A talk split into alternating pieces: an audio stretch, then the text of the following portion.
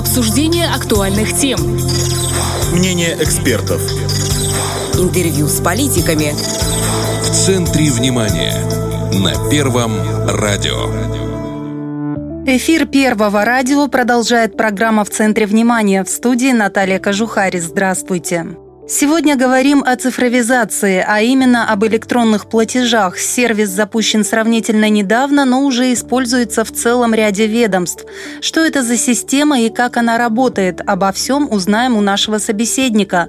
С нами на связи первый замминистра цифрового развития, связи и массовых коммуникаций Александр Димитрогла.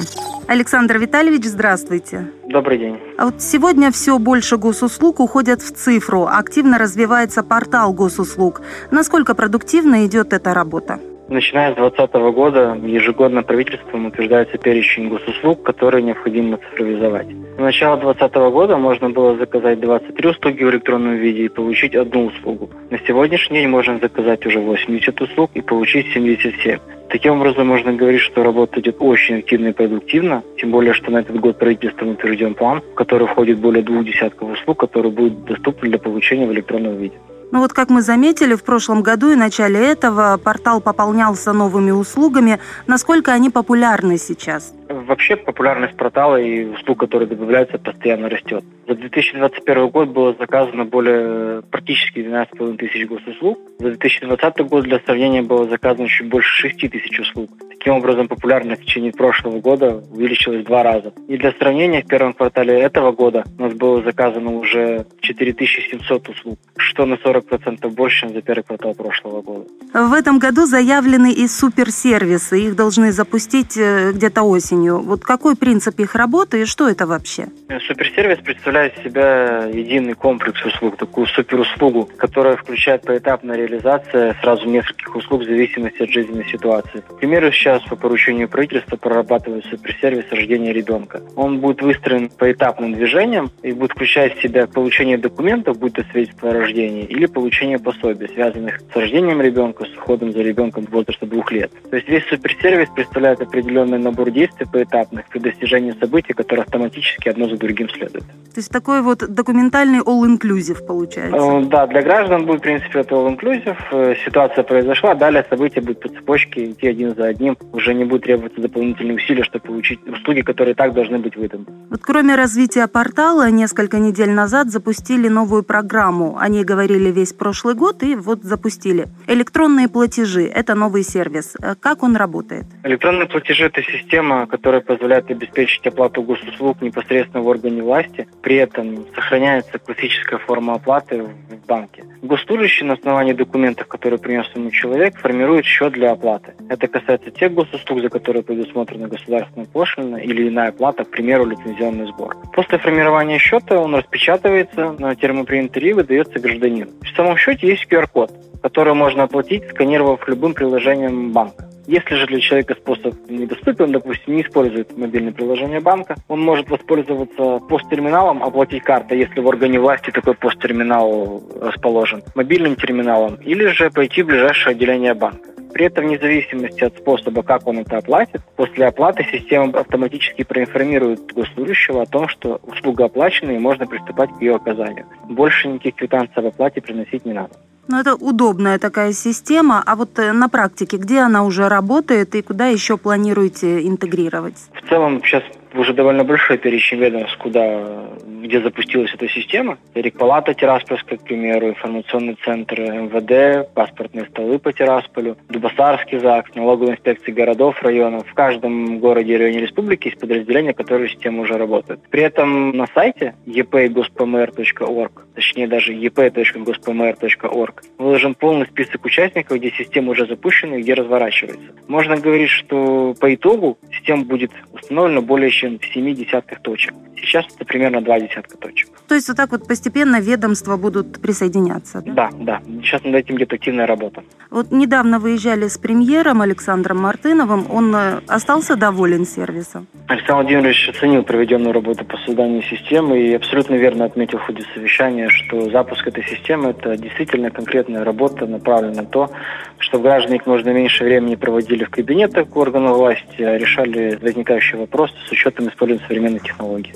А какие еще сервисы планируется запускать для удобства граждан? В первую очередь для граждан это развитие портала госуслуг. Мы сейчас ведем работу по расширению возможного функционала портала. Так, в частности, скоро граждане Приднестровья смогут заказывать услуги онлайн, а получать их по почте. Это актуально для тех случаев, когда человеку в итоге все-таки необходима бумага. К примеру, если документ ему нужен за пределы Приднестровья. Также мы ведем работу по размещению некоторых дополнительных сервисов, которые не являются госуслугами, но будут полезны для граждан. Пока карты по перечню таких доп. сервисов я раскрывать не буду, как мы окончательный перечень определим, мы обязательно mm. доведем до сведения наших граждан. И мы также продолжаем работу по цифровизации госуслуг. В этом году в том числе запланировано завершение работ по цифровизации получения китайского патента. Эта мера позволит любому гражданину Приднестровья открыть бизнес у нас в республике полностью онлайн. Ну и кроме того, мы работаем над иными системами, которые в том числе обеспечивают работу портала.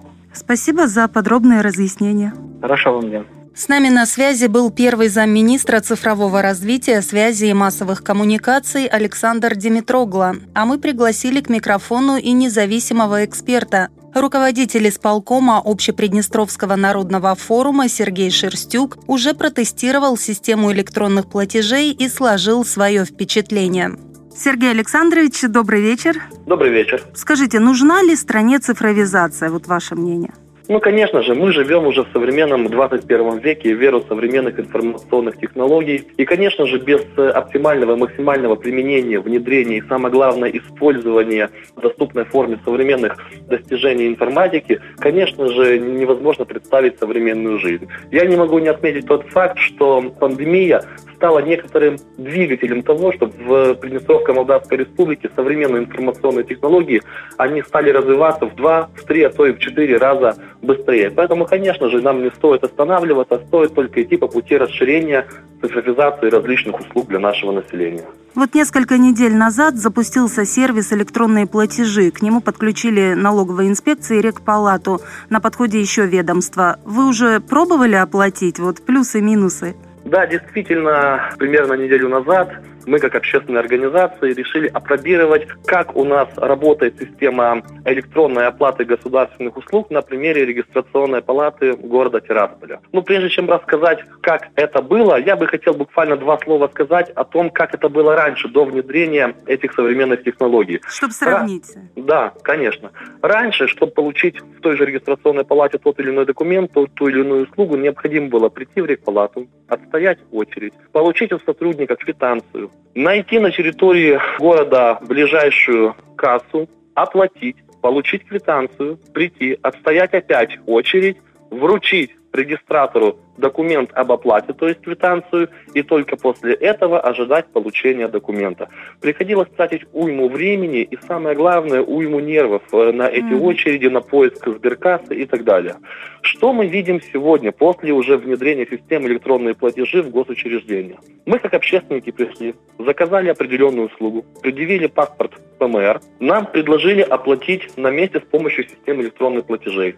Мы согласились. Нам была тут же распечатана квитанция с штрих-кодом. Я лично у себя на телефоне активировал банковское приложение, отсканировал штрих-код, подтвердил списание определенных средств за оплату данной услуги, причем хочу отметить абсолютно без какой-либо комиссии. Буквально через 30 секунд регистратору на компьютер пришло подтверждение того, что деньги оплачены, и буквально еще через одну минуту мне регистратор вынес готовый документ, в котором мне только нужно было поставить подпись и расписаться в книге приема документов, что документ получен. От захода в регистрационную палату до выхода с готовым документом прошло не более пяти минут. Лично я и мои коллеги по общественной организации, мы были приятно поражены, что так быстро, самое главное, без каких-либо сбоев, без каких-либо комиссий наценок удалось получить тот или иной документ. И это действительно большой шаг вперед, и действительно э, я уверен, что большая часть нашего населения положительно оценит эту систему. Ну и, конечно же, хочется, чтобы как можно больше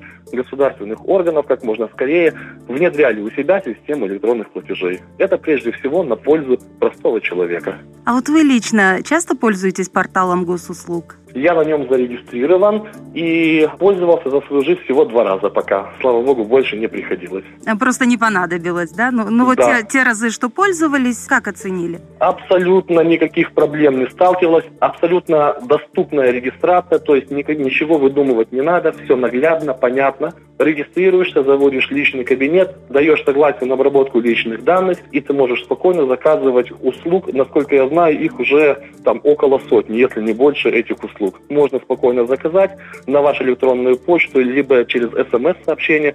Вам придет подтверждение, что ваша услуга принята в работу, и будет указано время, когда вы можете эту услугу забрать. А если вы еще и поедете э, в банк и зарегистрируете свою электронную подпись, М. то вам придет уже на электронную почту готовый документ, который не надо ехать и получать так называемую мокрую печать. Конечно, это очень удобно, самое главное своевременно. А вот вы часто беседуете с гражданами. Как им такие прогрессивные идеи? Вот особенно интересно, как их воспринимают люди старшего поколения. Очень правильный вопрос, поскольку у нас многие думают, что если что-то современное, то это обязательно под силу только молодому человеку, поскольку ну, молодое поколение как будто оно более продвинутое. Но могу точно сказать, что люди уже 60 плюс что называется, с возрастом, то есть наши пенсионеры, они с большим интересом осваивают эти услуги. Хочу отметить, что и цифровая грамотность старшего поколения растет. Тот же программа Skype, Viber, Telegram, другие мессенджеры, они уже доступны, наверное, практически каждому нашему пенсионеру. И наши пенсионеры с большим интересом относятся к тому, чтобы зарегистрироваться в том же портале госуслуг, заказать наконец-то для пробы хоть какую-то услугу. И самое главное, они не боятся вводить свои данные в компьютер, не боятся пользоваться компьютером. И когда они наручно получают документ в ускоренном виде через э, тот же портал государственных услуг, они сами поверить не могут, что понятие длинная очередь, что понятие там, грубость в очередях, понятие споры с, э, непосредственно с чиновником, они уже уходят в прошлое. Что теперь достаточно просто нажатием двух-трех клавиш получить ту или иную услугу без очередей, даже без выхода на улицу. То есть сидя у себя дома спокойной, комфортной обстановке.